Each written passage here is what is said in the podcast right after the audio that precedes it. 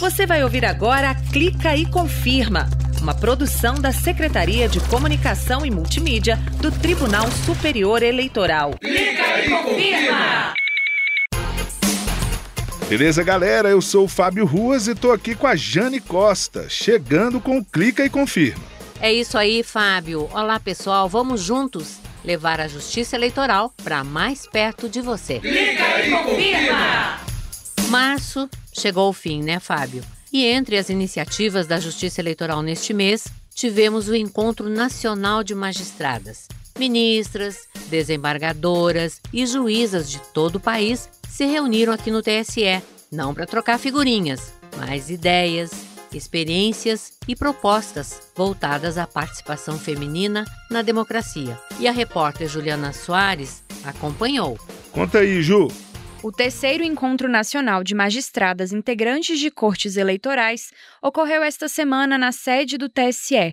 O evento foi realizado pela Comissão TSE Mulheres e a Escola Judiciária Eleitoral do Tribunal Superior Eleitoral, em parceria com a Associação dos Magistrados Brasileiros. Na abertura, a ministra Carmen Lúcia, do Tribunal Superior Eleitoral e do Supremo Tribunal Federal, salientou a força transformadora das mulheres e lembrou que março é um mês importante para comemorar as conquistas, mas também para dialogar e propor ações para efetivar a igualdade de gênero prevista na Constituição Federal.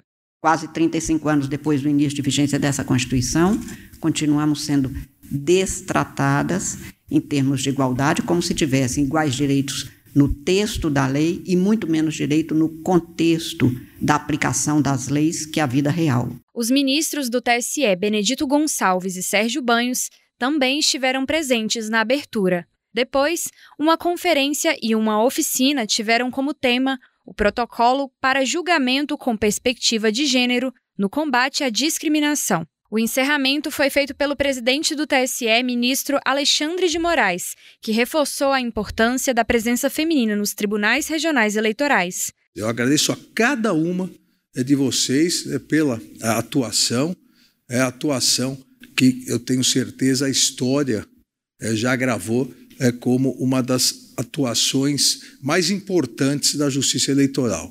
A atuação é que garantiu a democracia. E vocês auxiliaram o Tribunal Superior Eleitoral a garantir a democracia. Você está acompanhando. Clica e confirma! Bacana essa iniciativa, hein? Mas e aí? O que temos mais para hoje, Fábio? Olha só, Jane, no Clica de hoje a gente vai mostrar como o processo judicial eletrônico ajuda as pessoas a acessarem de forma mais rápida e fácil a justiça eleitoral. Exatamente, Fábio. Mas talvez muita gente ainda não conheça. E o que é esse tal de processo judicial eletrônico? Então, Jane, para começar, vamos combinar uma coisa aqui. PJE fica muito mais fácil, né? Fica assim, Fábio. É isso aí. Processo Judicial Eletrônico, o PJE. E a nossa conversa desse episódio é com o Brunei Guimarães, que vai explicar tudo sobre o processo eletrônico. Então, roda a vinheta. Bate-papo no Clica. Então a gente conversa agora com o chefe da assessoria do processo judicial eletrônico no TSE, o Brunei Guimarães Brum. Tudo bem, Brunei? Olá, Brunei. É um prazer te receber aqui no Clica. Olá, tudo bem? É um prazer estar hoje aqui para conversar um pouquinho sobre o, o PJE da Justiça Eleitoral. Brunei, como é que funciona o PJE? Bom, o PJE ele é um sistema de tramitação processual, onde tramitam todos os processos da Justiça Eleitoral, desde as zonas eleitorais até o TSE. Então, ele informatizou a tramitação processual a Justiça Eleitoral já tramita 100% em meio digital, ou seja, no PJE. Tivemos a implementação gradativa do PJE na Justiça Eleitoral. Inicialmente começaram com algumas classes e aos poucos foram sendo abarcadas outras classes processuais. Atualmente, 100% das classes são autuadas no PJE e tramitam no processo judicial eletrônico. Então, hoje nós não temos processos físicos ingressando na Justiça Eleitoral. E quais os benefícios que o PJE trouxe para as pessoas comuns, Brunei? Para os cidadãos, em especial, ele trouxe um mecanismo de maior transparência e possibilidade de acompanhamento do processo. Na era do processo físico, ele não tinha um mecanismo de acompanhar o processo, que não comparecendo ao próprio órgão para poder verificar os autos e entender ali a tramitação processual.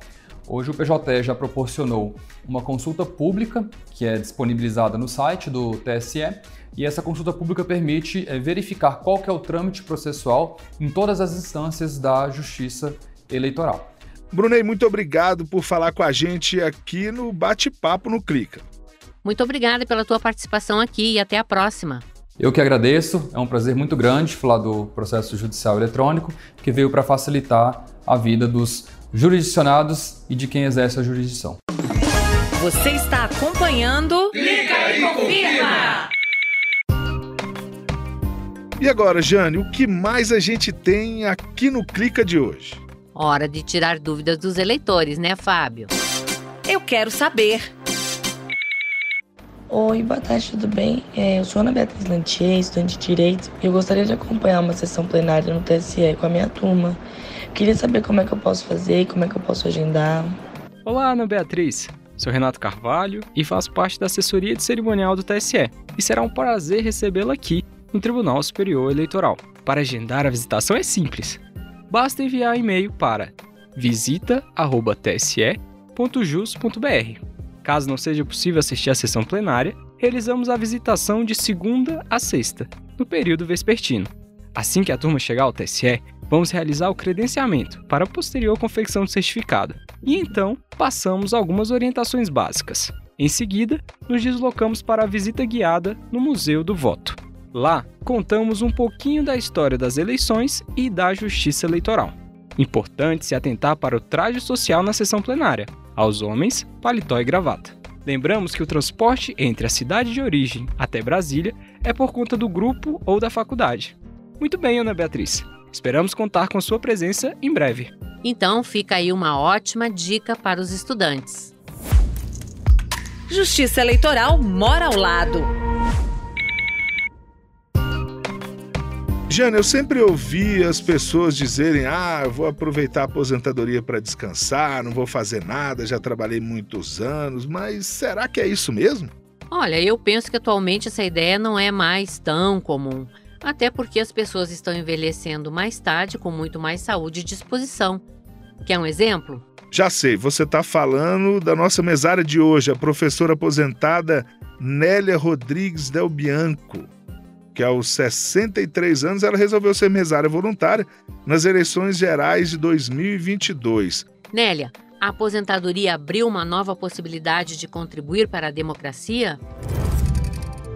O aposentada, eu percebi que eu teria tempo para fazer o processo de treinamento e que poderia me qualificar para essa atividade. Então, eu acho que a experiência foi um pouco trazer a minha experiência de professora para explicar naquele momento como é o funcionamento de uma urna, o fato de que ela não está ligada à internet, e que todos os, os, problemas com a justiça eleitoral devem ser encaminhados aos cartórios eleitorais. Você se sente é, é, dando uma contribuição à, à construção da nossa democracia.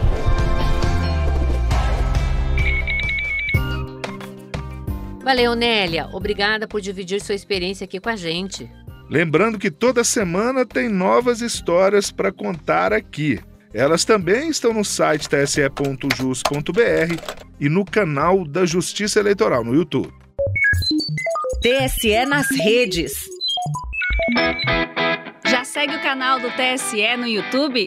Lá tem as principais novidades sobre as eleições: serviços, notícias, curiosidades, sessões plenárias, fato ou boato e transmissões ao vivo. Nosso canal é youtube.com/barra Justiça Eleitoral, sem cedilha.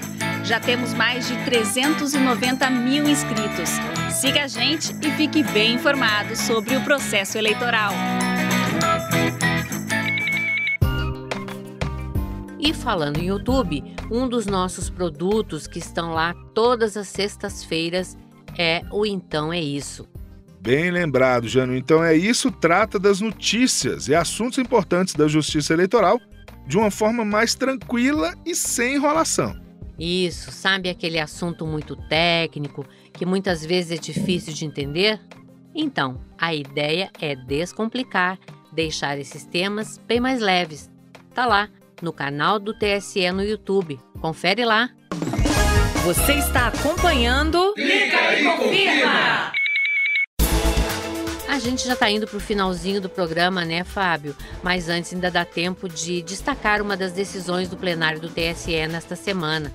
É verdade. Se liga nessa. Os ministros decidiram manter a multa de 30 mil reais ao deputado federal Nicolas Ferreira, do PL.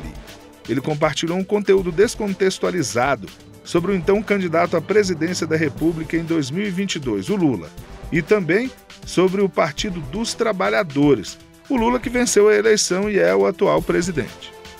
E notícias da Justiça Eleitoral nos estados temos, Fábio? Temos sim, bem legal. Olha só, essa vem de Rondônia. Crianças do Instituto Casa Verde, que é um centro religioso e beneficente em Porto Velho, receberam materiais escolares. Foram arrecadados mochilas, cadernos, lápis e tudo foi conseguido graças a uma ação solidária entre magistrados, servidores e colaboradores da Justiça Eleitoral de Rondônia. Clica e confirma.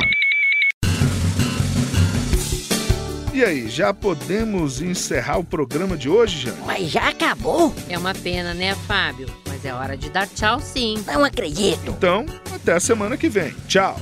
Até lá.